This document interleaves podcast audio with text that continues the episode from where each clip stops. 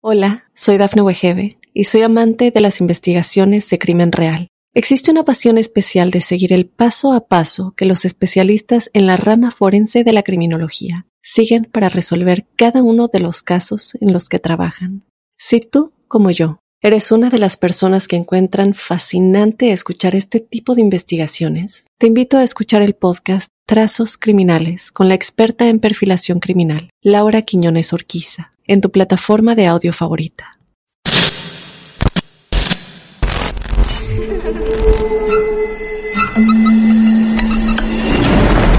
Los seres vacíos nos observan.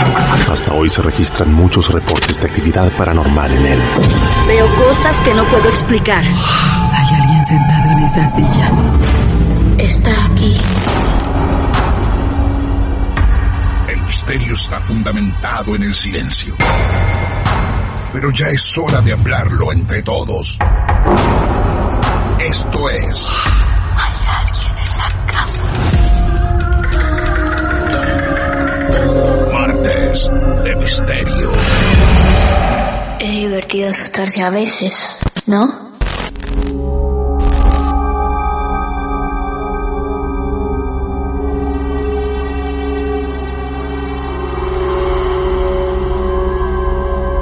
Buenas noches a todos y a todas. ¿Qué tal? Vayan pasando, pónganse cómodos. Acérquense, sí, un poco más. Suban el volumen.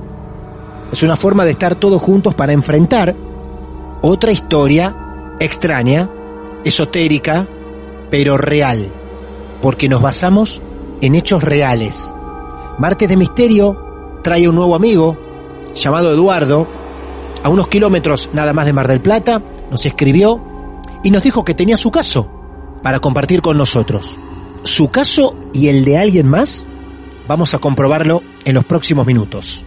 Ahí está Eduardo para contarnos su caso real. Eduardo, buenas noches. ¿Qué tal? Buenas noches, Martín. ¿Cómo te va? Bien, ¿vos cómo estás? ¿Bien? Bien, bien, por suerte. Bueno, bien. Bienvenido, Eduardo, a estos martes de misterio. Gracias por proponer tu historia.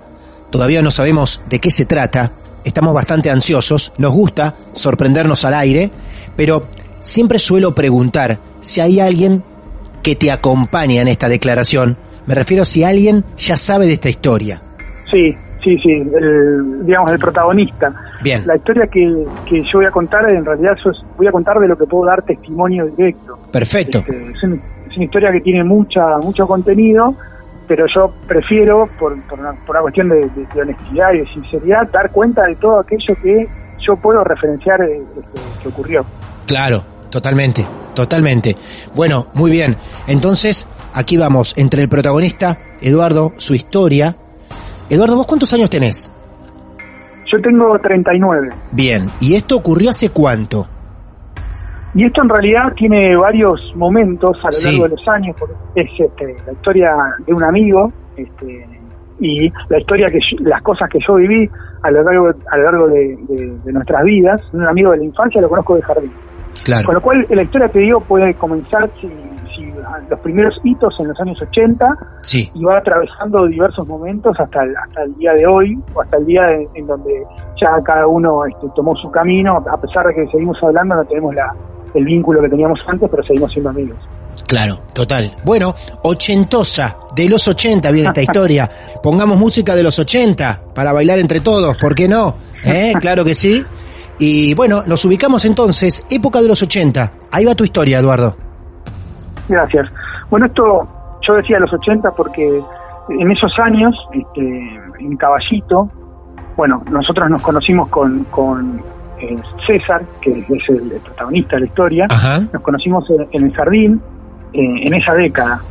Él está forma parte de una familia con, con varios hermanos y vivían en, un, en una especie de, de- de casa de propiedad horizontal, de esas tipo chorizo, en Caballito, te estoy hablando, la, la dirección era Cuchacucha y Apolinario Figueroa, una casa con ventillo que había en esa zona, este, era una casa que pertenecía a un, a un tano que, que se había muerto, que los hijos no se habían hecho cargo de, de, de la propiedad y que las familias que estaban ahí continuaron viviendo, era una casa que, que, que, bueno, que después fue regularizando la situación de las familias ahí adentro, pero en los años 80 este, se sitúa este, estos primeros momentos porque nosotros este, somos de, esa- de esos años, nacimos en esos años y durante esa década comienza la historia. Eh, él vivía en, una, en esa casa que te digo, que es una propiedad horizontal, en uno de los departamentos, sus hermanos son mu- mucho más grandes, y las primeras aproximaciones que yo tengo como, amigo de él en la infancia, en la primaria, es de, lo primero que recuerdo es de ir a su casa, una casa muy humilde, con patio de tierra, este, paredes este, descascaradas, y encontrar el techo este, todo este, decorado, lo que yo entendía que era una decoración, con todos los esos, esos telares atrapasueños. Mirá, Esos claro, se, colo- se colocan para que la gente pueda conciliar bien la- el descanso y demás. claro. Son que son, son de un, pertenecen un poco a una, una superstición, ¿no? De que eso puede lograr que la persona concilie el sueño, pero a mí me llamaba, me llamaba la atención y lo entendería en su, en su, en su dimensión mucho tiempo después. Claro. Este, en esa casa este, se hacían abortos clandestinos en No. los años de la de los años 70 diría ¿Por qué? Porque ellos en Wow. su infancia, eh, César me contaba que, que recordaba estar jugando en el patio con sus hermanos, en, en el patio de tierra, y eh, desmontar unos tablones y desmontar lo que era el- el- los montículos de tierra, y había como nichos. Es decir, que había en ese lugar se había, había ejercido o había este, trabajado un- una partera y que hacía abortos clandestinos y, lo- y los cuerpos se colocaban ahí en esos nichos porque ellos, lo que me decía César es que jugaba a armar eh, huesitos como si fueran arqueólogos con los hermanos. No, vos me estás... No, no, no, no, no, no, no, no, no, no, no, no, listo, terminó acá el programa. Esto no, no, no, no. Quiero, quiero que sepan que va a ser la historia más corta de todas las que sucedieron en Marte de Misterio. Vos me estás, ellos jugaban, esperá porque tengo 43 millones de preguntas para hacerte, que seguro muchas están en la cabeza de los oyentes en este momento, y quiero tratar de no olvidarme de todo. A ver, quiero terminar en los huesitos, lógico, ¿no? Pero, Sí, sí, sí. primero, eh, ellos siendo chicos igual que vos, descubren en ese momento los nichos, ¿no? Sí, Bien. sí. ¿Vos en ese momento te enterás que ahí se practicaban abortos o vos eso te lo enteraste con el tiempo? No, con el tiempo. Con el esto- tiempo, bien. la- nosotros la, la noción de lo que eso significaba la, la tomamos la- Más adelante. la, introyectamos en la adolescencia Total. cuando bien. estos, re- estos recuerdos que él evoca de su infancia Claro. nosotros en la adolescencia conectamos con que eso significaba toda esa bueno y, y por supuesto las charlas que habrán tenido ellos con sus padres Claro. con su madre sobre todo que fue quien los crió este, sobre, sobre qué significa porque ellos son sorprendidos por la madre este, desenterrando esto y ahí se dan cuenta que debajo de los montículos y tablones que, que así, eh, formaban la estructura del patio había una especie de zanja, este, como si fueran la- las de los talleres mecánicos, Sí. Una fosa. que, este, exacto, una, una especie de fosa que tenía pequeños nichos, eh, por supuesto muy precarios, en, en- en la casa. Ese es Yo el, no ese es el puedo. contexto. Esto es increíble. Yo me acuerdo que de chico, en el parque de mi casa, levantaba baldosas y jugaba con lombrices, con bichos, armaba terrarios, por ejemplo. Estos chicos jugaban con huesitos. Sí. La sí, imagen sí. es tremenda. Y la madre descubre eso porque ve a los chicos jugando con huesitos. Sí, nunca sé, nunca, nu- nunca supe, mejor dicho, Sí. este, cuánto de la madre no sabía sobre eso, Ajá. porque los atrapasueños siempre estuvieron. A ver, yo te puedo dar, dar cuenta, Ah, claro. yo te puedo dar cuenta este, de, de que ellos estaban, pero ya de más grandes. Y, y César me confirma que siempre fue como una especie de, de decoración constante en, Claro. en sus techos. Claro. Entonces yo no sé si eso tiene, bueno, yo ahora, lo- lo- por supuesto, con todas las cosas que más que te voy a agregar a, a- Sí, sí, sí, sí, sí, sí. vos vas a entender mejor por qué eso existía ahí. Bien, ok. Eh, La casa era de ellos. La casa, como, como te dije antes, la casa ellos en, en principio la alquilaban, Ah. pero después pierden la relación de, de contractual, porque Bien. el dueño fallece, nadie se hace cargo, ellos quedan ahí y Oh. quedan en una especie de limbo. Digamos, por con todos los años que vivieron ahí, la casa ya después les perteneció. Bien, mirá qué herencia, ¿eh? Bueno, Sí, tremendo. De todas maneras, déjame decirte que se fueron, se fueron de ahí. Y era una casa que no tenía dueño. Y poco a poco la gente por, por distintas cosas se fue yendo. por favor. Esto yo te lo cuento, ¿sabes por qué? Para darte una, una, una especie de profundidad del contexto. Porque No, no, pero- el- el César, César es un pibe que tiene Sí. muchísima sensibilidad, muchísima sensibilidad. Claro. Es una persona que está eh, siempre tuvo una especie de afición hacia lo esotérico, hacia lo, lo que no, no podía, iba más allá de los sentidos. Él siempre estuvo hablando de cosas este, eh, paranormales durante toda, la- toda la adolescencia. Sí. Tenía, este, sin embargo, había como un- una especie de, de cultura, una especie de, de- de tradición familiar en donde estas- estos temas estaban presentes. Claro. Eh, ese es el contexto. A Sí. partir de ahí, lo, lo segundo que yo te, que te voy a traer como hito es eh, que recuerdo en mi adolescencia haber, haber yo iba siempre a buscarlo, este, este, eran momentos que quizás las generaciones que nos escuchan ahora no, no saben mucho de esto, pero era uno que salía a, a la salida de colegio y, la- y mi vieja me decía volvé antes que oscurezca Sí, y yo sí. salía y lo bajaba a buscar, no había mensaje, era ir, golpear la puerta, pasar. Yo recuerdo muchas veces de haber ido a buscarlo a casa, pero en una, una en particular recuerdo de haber, es que estaba con él en la puerta, que entramos, la casa era un TRT, un PH, la tercera puerta era la de esas puertas doble hoja de madera con la ventana, bien antiguas, ¿no? No era nada este, nada segura. Entramos, yo soy el último en pasar, yo ah, eh, arrimo la puerta, me siento con lo que era el- la recepción, que era el- ya el comedor, lo- era comedor, patio y habitación. Claro. Era una casa muy sencilla. Me siento en, el- en el- en la mesa del comedor, miro la puerta y veo que el pestillo, el pasador, se había pasado. Es decir, yo cerré la puerta y cuando me siento miro la puerta y veo que el pasador se había cerrado. Eso es el, segundo que, me, que, que te puedo traer a colación. Entonces yo le digo, che, César, ¿vos cerraste? Y ahí César me dice, no, quédate tranquilo, no pasa nada. No quieren que te vayas, pero no pasa nada. ¿Cuántos años ustedes? Yo tenía 14, 15 años. Que él, él, tu misma edad. Él nunca, eh, él mi misma edad y nunca, Claro. nunca un tema de estos. No, claro. Él- esta es la primera vez que él me, de primera mano me dice algo Claro. Qué de, loco. de esa índole que yo me quedo en una pieza. Hola, soy Dafne Wegebe y soy amante de las investigaciones de crimen real. Existe una pasión especial de seguir el paso a paso que los especialistas en la rama forense de la criminología siguen para resolver cada uno de los casos en los que trabajan. Si tú, como yo, eres una de las personas que encuentran fascinante escuchar este tipo de investigaciones, te invito a escuchar el podcast Trazos Criminales con la experta en perfilación criminal, Laura Quiñones Orquiza, en tu plataforma de audio favorita. Qué loco, te preguntaba a la edad, porque digo, qué loco que eh, ya a los 14 años lo asuma o lo empiece a naturalizar, ¿no? Diciéndote, tranquilo, no pasa nada, no quieren que te vayas.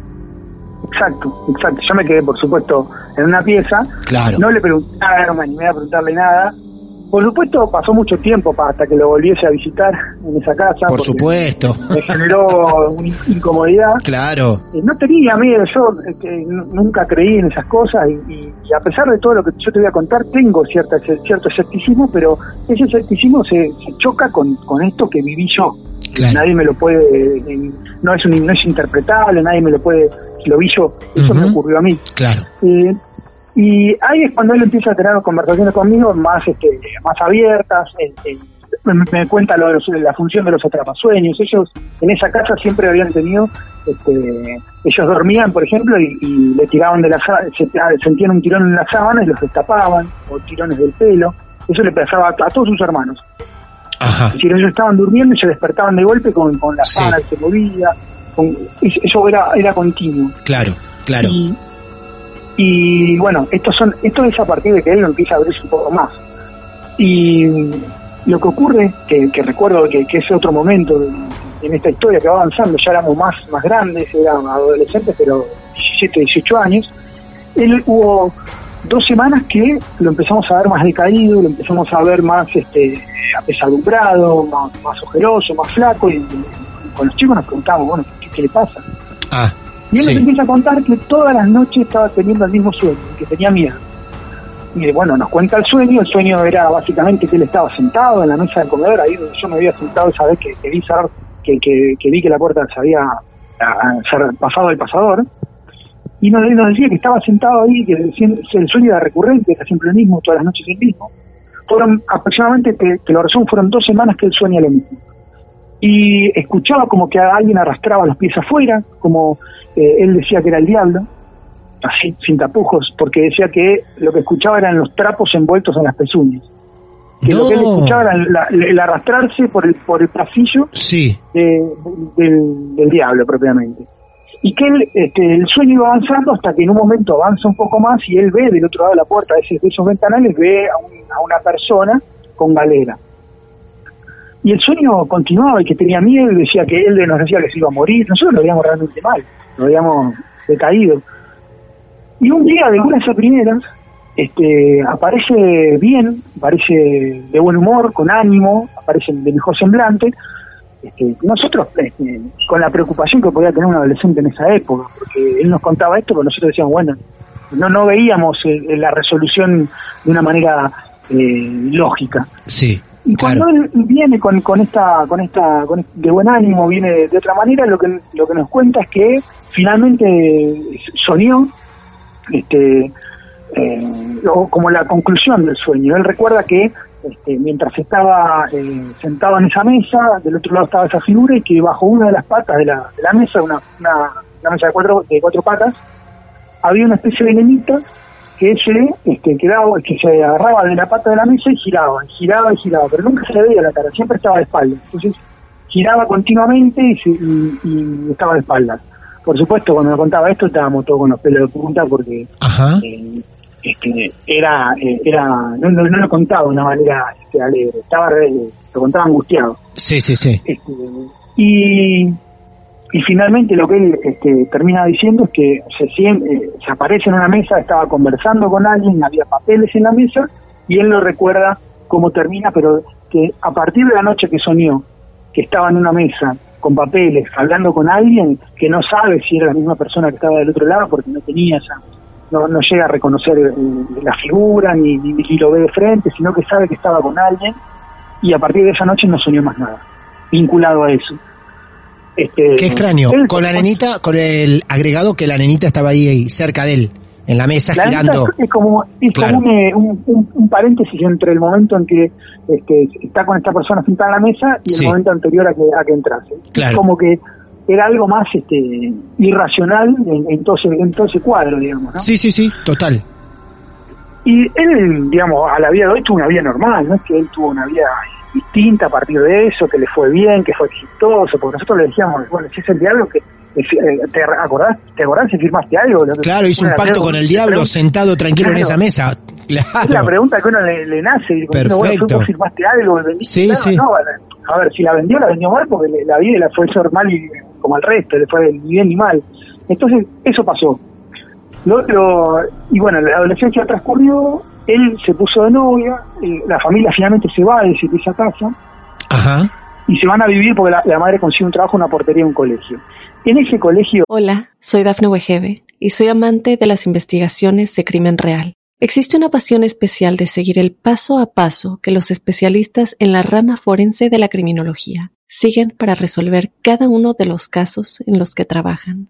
Si tú, como yo, eres una de las personas que encuentran fascinante escuchar este tipo de investigaciones, te invito a escuchar el podcast Trazos Criminales con la experta en perfilación criminal, Laura Quiñones Orquiza, en tu plataforma de audio favorita. A pesar, perdón, a pesar que la casa era de ellos, se van.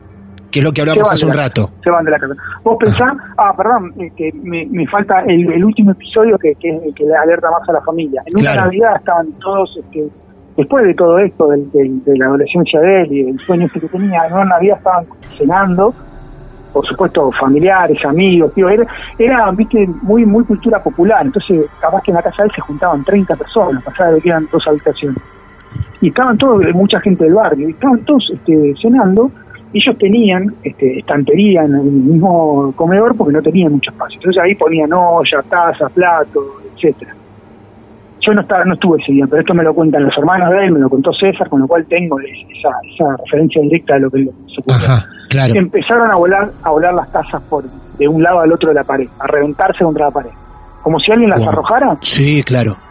empiezan a, a- a- eso es como que Es generó, violento, ¿eh? bueno por, por supuesto y sí por supuesto Sí. generó que la, la familia se quiera ir y la madre consigue este trabajo en la portería cuando van a vivir en esa- a ese colegio ahí les empiezan a pasar cosas más feas a él Pará, ¿van a vivir a un colegio? a un colegio porque la madre Ah. consigue trabajo de portera del colegio entonces, van a vivir al colegio, claro. eh, tenía en la parte de arriba una, Sí. una especie de casa con cocina que donde vivía la portera era para para la portera directo. Va él, los hermanos no, porque este, los hermanos ya habían formado familia, él va, este, tenía veintipico de años, va con la madre. Ajá. Y ahí, en, ese, en, ese, en, ese, en esa casa, él, él sigue viendo cosas. Digamos, él, tenía, él siempre tuvo esa, esa percepción, y, y te lo voy a refrendar con lo último que te voy a contar después. En esa Bien. casa le pasan dos o tres cosas, entre las cuales están que él veía eh, chicos de colegio antes de que el colegio abriera. Él, él, eh, ayudaba en la portería de la madre, con lo cual abría las ventanas, acomodaba, limpiaba.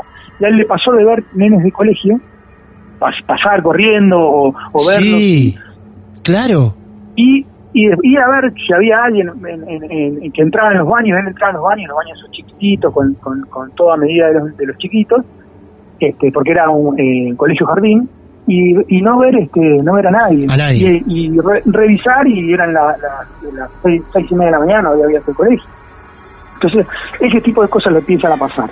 Se pone de novio con una chica, este, y la chica nos cuenta, eh, y él también, por supuesto, que un día estaban arriba en la porte en la casa, y ella lo ve pasar a él caminando y lo, y, y lo llama. Y él, como no, no se da vuelta, y sigue caminando. Entonces, ella lo sigue a unos 5 metros de distancia, lo empieza a seguir, le dice, César, César, negro, por eso negro.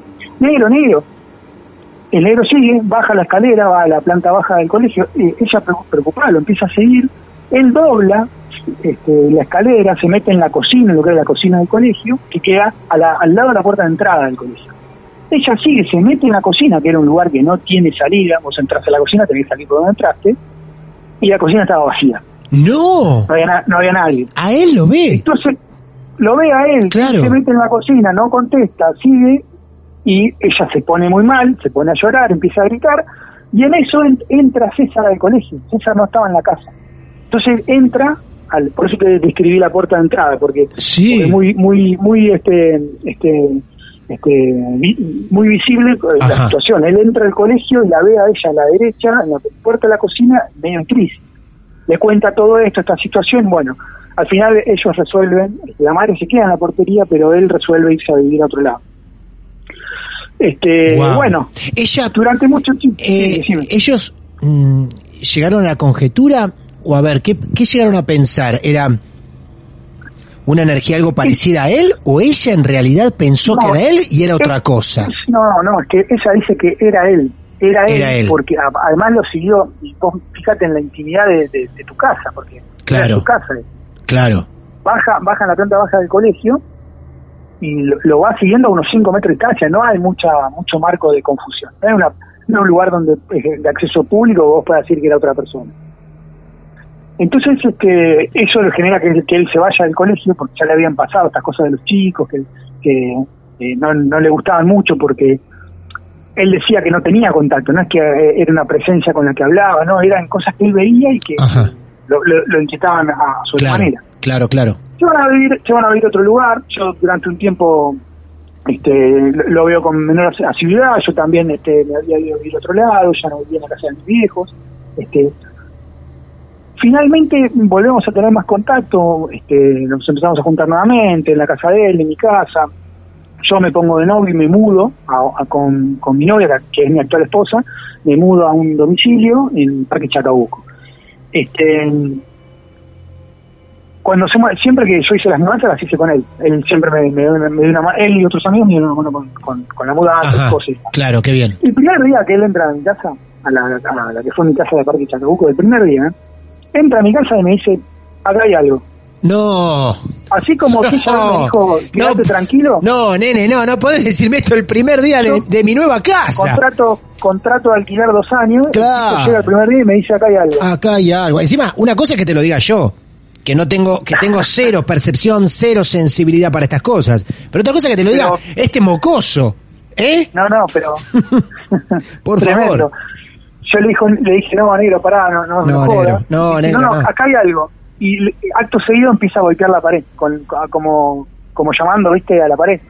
Empieza a golpear, como si, como si buscase algo detrás de la pared, como si vos golpeas el durlo, viste, como hay detrás. sí, sí, Y sí. empieza a golpear las paredes y empieza a caminar por la casa haciendo eso. Y le digo, che, negro, dejate echar las pelotas. Claro. Y empieza a golpear, empieza a golpear las paredes, va, eh, era una esquina en la casa, con lo cual tenía una, una especie de morfología bastante particular. El comedor, el living, era todo un, estaba como integrado.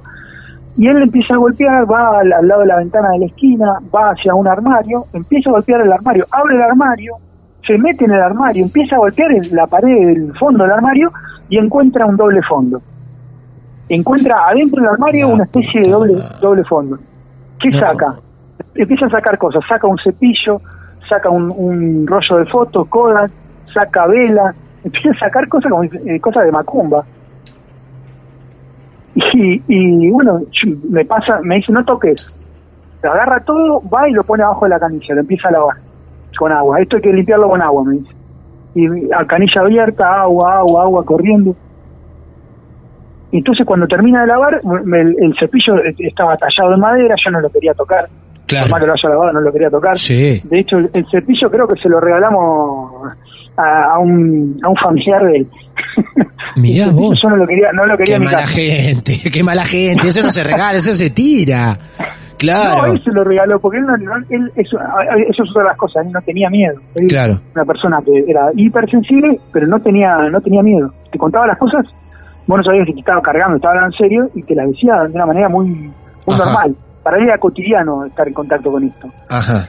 Y el rollo de fotos me lo, lo, lo abre, este, y el rollo de fotos era toda, toda especie, eh, como si fueran imágenes de, de iglesia, nubes, ángeles, este, Sí, como si hubieran sacado fotografías de, de esas imágenes. sí.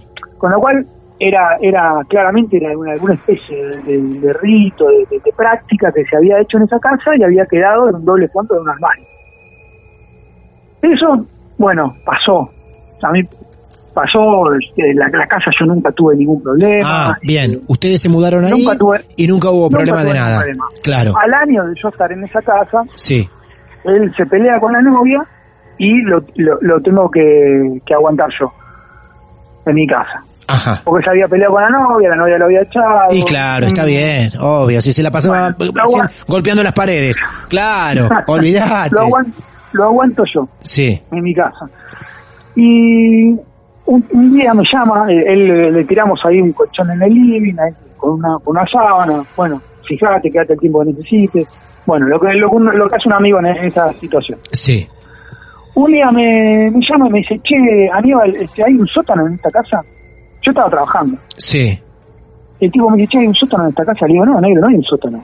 ¿Puedo levantar? el- la- en una de las habitaciones de la casa había un- una especie de alfombra carpeta.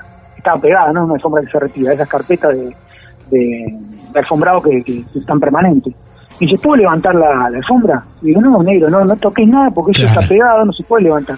En esta casa hay un sótano, me dice. Bueno, está bien, pero te pido por favor que no toques nada, le digo. Ya, ya cuando empezó con eso ya empezó a asustar nuevamente. Y más vale, aparte de la primera que hizo, tuvo razón.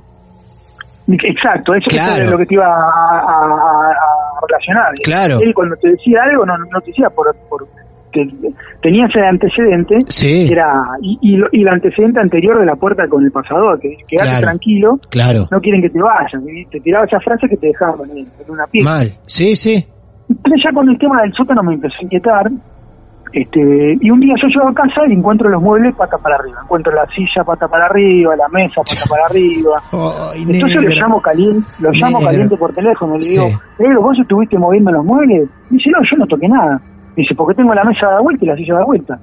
Me dice, no, mira, yo no toqué nada, no sé qué, no sé, habrá sido tu mujer, me dice, no, Navila eh, eh, estaba de, eh, que, que no quería saber nada con eso. Entonces, este, em, ¿cómo es? Eh, le digo, bueno, negro, te pido por favor, este, vení para casa, vamos a ver qué es esto. Claro. Él viene, viene para casa, este, damos vuelta a los muebles, este, me quédate tranquilo, no pasa nada. Yo ya estaba súper intranquilo. Ah, Te aclaro que al mes y medio nos fuimos de esa casa. Este, no pasó nada. No pasó, Ah. Realmente no, pa- no pasó nada más. Sí. eso, pero pero no, no yo no tenía ya la tranquilidad este de, de estar ahí en esa casa después de, de- de encontrar una silla a la vuelta. Nadie, nadie, de hecho, había tocado eso. Nadie. Nadie, lo- nadie lo había tocado. ¿Y la mesa? La, la mesa Y la mesa, Sí. la mesa también. La mesa es una mesa de cuatro patas, eh, Claro. entrada, seis, seis personas en esa mesa.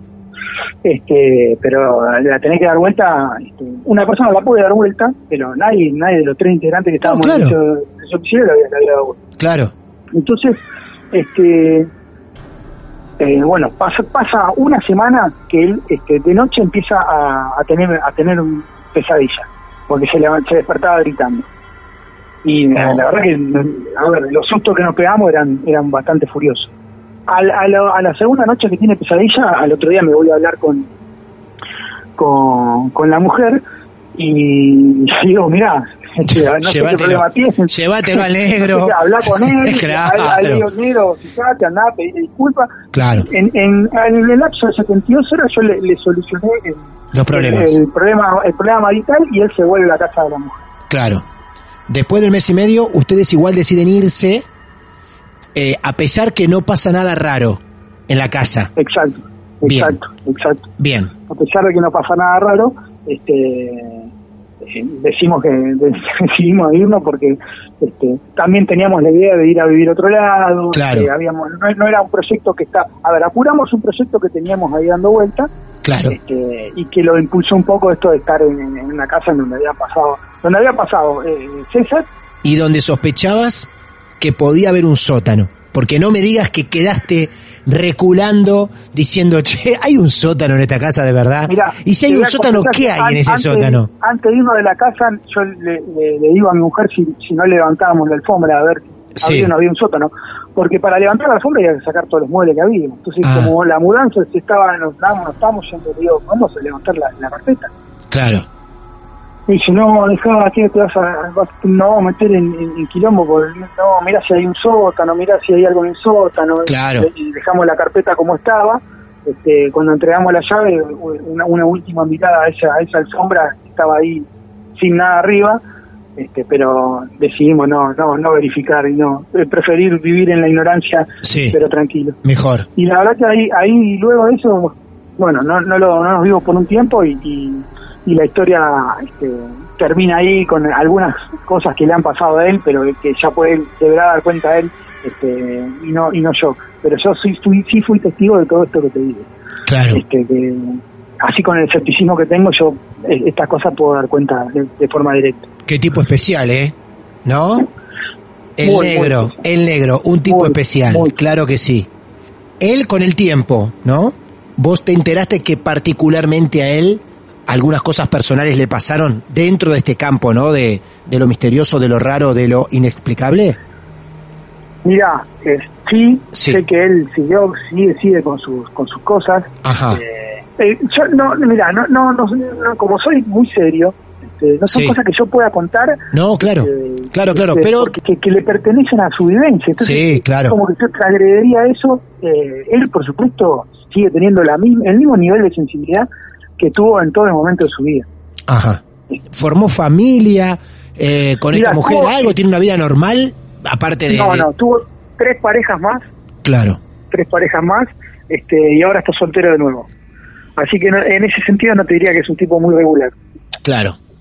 Bueno, tenés un amigo especial, ¿no? Es un fenómeno, aparte es un, es un tipo divertidísimo y que con una energía de vida enorme Claro. y, y con este sentido especial que tiene.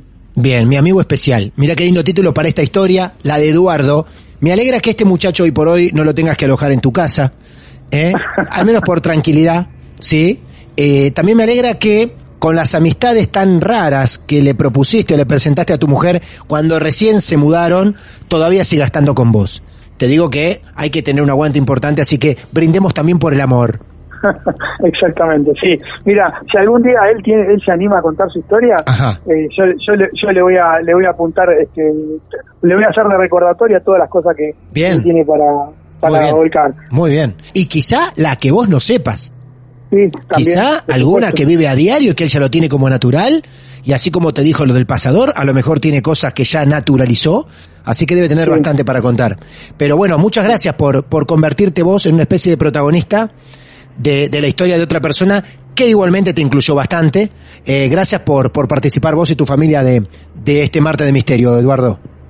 Perfecto. No, no, no es porque. Un, un abrazo grande para todos. Un abrazo grande, gracias. Y qué bueno que pasen estas cosas en Martes de Misterio, ¿no?